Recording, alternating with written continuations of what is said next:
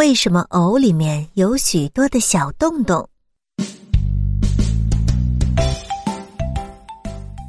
吃过莲藕的小朋友，你们应该都知道，藕切开以后能看到里面有很多的小洞洞。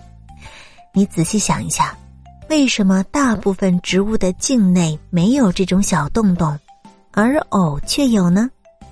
那这些小洞洞对莲藕的生长有什么特殊的意义吗？我们这一集就来讲一讲这些神奇的小洞洞吧。我们都知道，荷花是生长在湖泊或者是池塘里的，荷叶伸出水面，但是茎却隐藏在水下的淤泥里。